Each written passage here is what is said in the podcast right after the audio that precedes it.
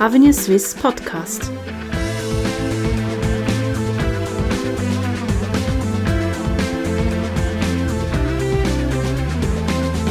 Herzlich willkommen bei Avenue Swiss, der liberalen Denkfabrik der Schweiz. Heutiges Thema liberales Schattenbudget. Die Schuldenbremse wird in den kommenden Jahren auf die Probe gestellt, denn es zeichnen sich milliardenschwere Defizite ab. Avenir Suisse hat schon mal vorgerechnet und kommt auf ein Defizit von 2 Milliarden Franken pro Jahr. Als Grund dafür nennt der Think Tank das beschleunigte Wachstum der Ausgaben. Zur Einhaltung der Schuldenbremse sind also Stabilisierungsmaßnahmen nötig und deshalb legt Avenir Suisse in der Tradition angelsächsischer Thinktanks ein liberales Schattenbudget für den Bundeshaushalt vor. Senior Fellow Fabian Schnell wird im heutigen Podcastgespräch erläutern, was ein solches Schattenbudget zu entlasten vermag. Mein Name ist Nicole Dreifuß.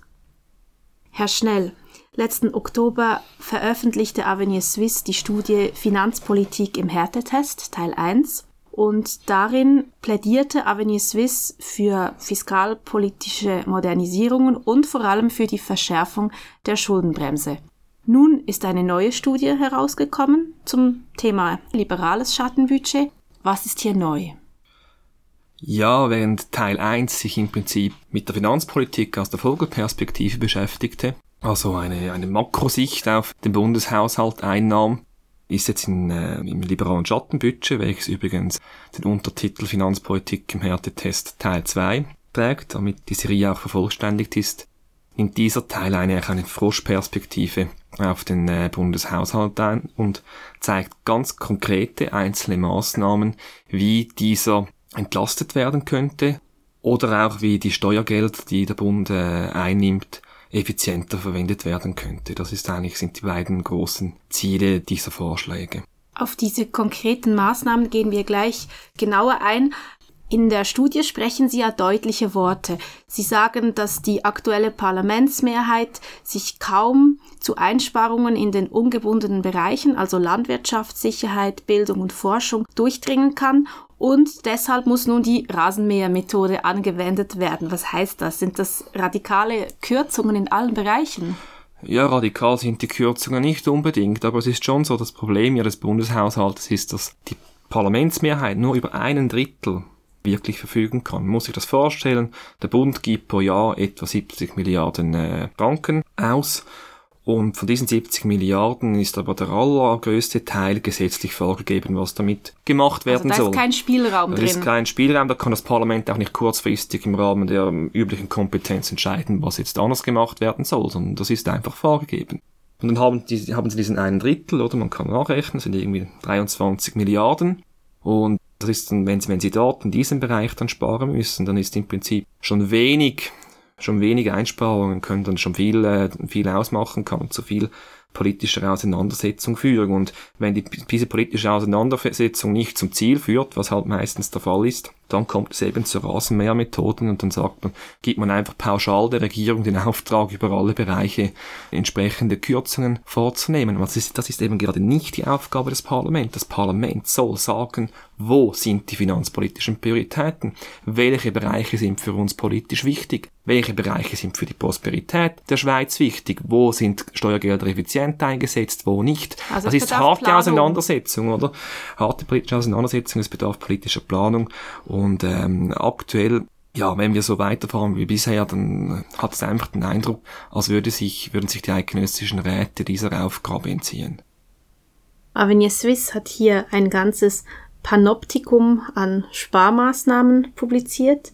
34 Einzelmaßnahmen sind es insgesamt. Schauen wir uns einige, natürlich nicht alle, aber trotzdem einige mal ein bisschen genauer an.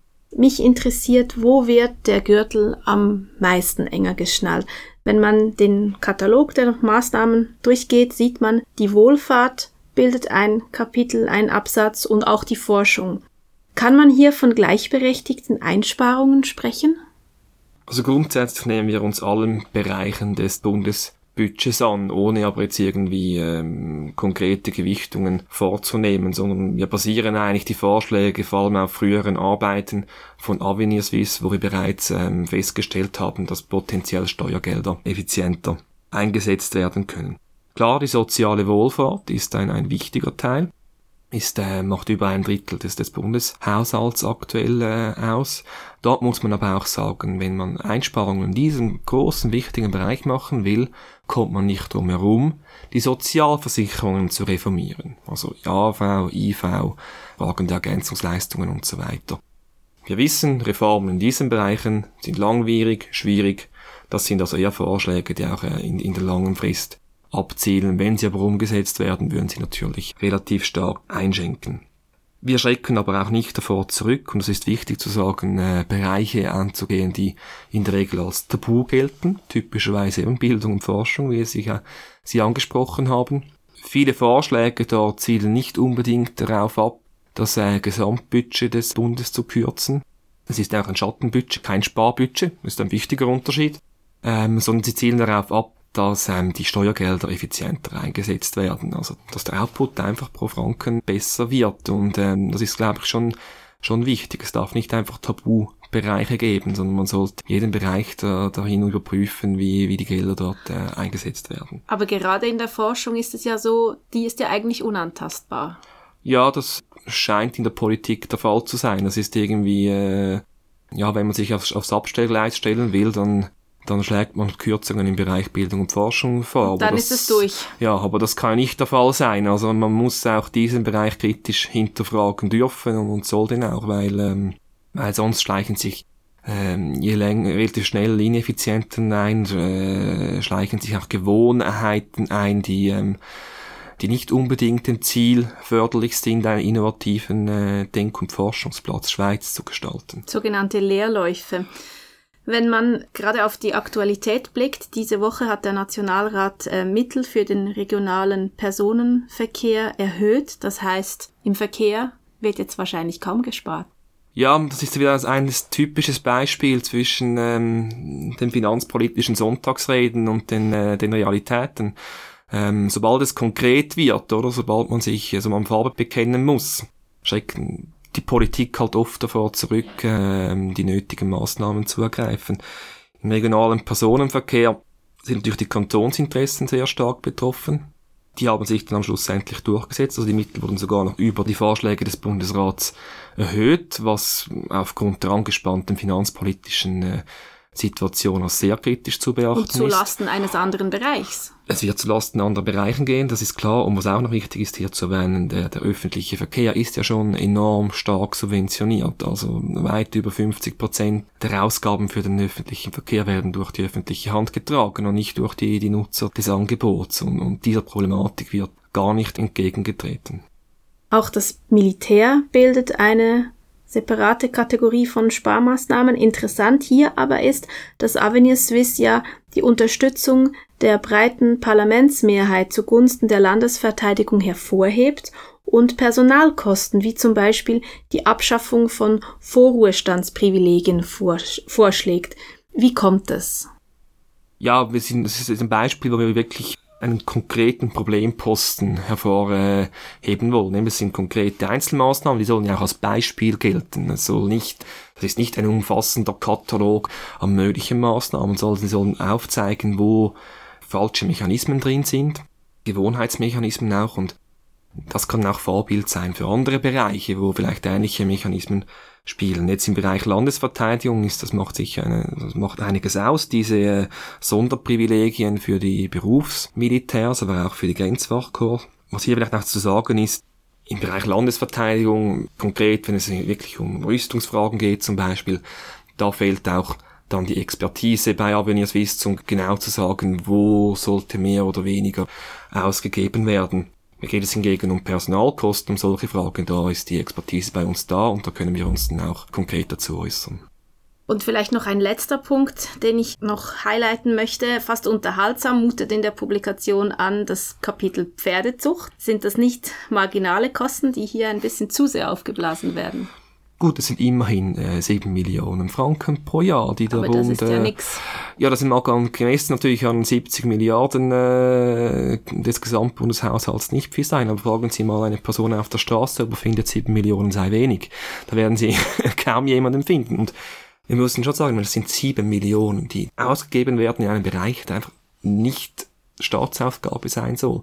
Und wenn man hier nicht bei den kleinen Dingen anfängt, anfängt und auch, auch dort äh, wirklich konkrete Sachpolitik betreibt, die dann auch entsprechend finanzpolitische Auswirkungen hat, wie kann es dann in großen Bereichen äh, möglich sein? Also es geht ja wirklich um den, um den Vorbildcharakter. Wenn wir die finanzpolitische Tugend bewahren wollen in der Schweiz, und darauf sind wir stolz, wir sind ja stolz darauf, dass wir im Gegensatz zu vielen anderen Ländern viel weniger ein Problem der überbordenden Staatsverschuldung bis jetzt hatten. Noch. Noch hatten, eben, bis jetzt hatten.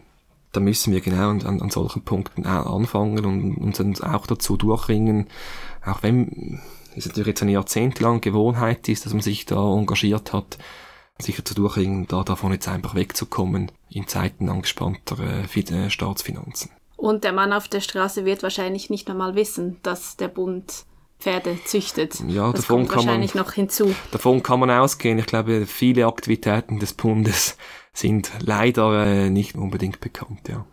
Zum Schluss, was schätzt Avenir Suisse ein? Wie viel kann hier wirklich eingespart werden? Nennen Sie Zahlen. Gut, wir sehen ähm, kurzfristig äh, mit unseren Vorschlägen, ich meine, es ist ja wie gesagt, es ist ein, eine Auswahl an Möglichkeiten, sehen wir ein Entlastungspotenzial von von 1,7 Milliarden. Also da geht es im Prinzip sind es Vorschläge, die im Bereich der ungebundenen Ausgaben äh, im, durch das Parlament beschlossen werden können oder auch Vorschläge, die der Bundesrat in Verordnungen relativ einfach umsetzen könnte. 1,7 Milliarden, das sind ungefähr 2,6 Prozent des Gesamtbudgets. Damit könnte man immerhin sagen, wäre die Schuldenbremse auf absehbare Zeit äh, eingehalten und das wichtigste Ziel äh, damit eigentlich erreicht. Langfristig, wenn man jetzt wirklich alle nötigen Gesetzesanpassungen äh, vornehmen würde, die unsere verschiedenen Vorschläge enthalten, dann könnte man wahrscheinlich äh, den Aufwand um über 9 Milliarden reduzieren. Das wären fast 14 Prozent des Bundesbudgets. Das wäre natürlich eine, eine enorme Entlastung. Hat auch zum Teil damit zu tun, dass wir Entflechtungen ähm, der Aufgaben zwischen Bund und Kantonen vorschlagen. Aber ja, diese enorme Entlastung könnte natürlich dann nachher auch zu einer Entlastung auf Steuerseite führen, die dann den Kantonen wieder mehr Spielraum geben würde. Und, Und natürlich den Bürger sowieso, ja. Besten Dank, Herr Schnell, für dieses interessante Gespräch. Vielen Dank. Sie hörten einen Podcast von Avenir Suisse, dem unabhängigen Think Tank der Schweiz. Die Entwicklung der Schweiz liegt uns am Herzen, für Sie und die nächsten Generationen. Weitere Podcasts finden Sie auf www.avenir-suisse.ch.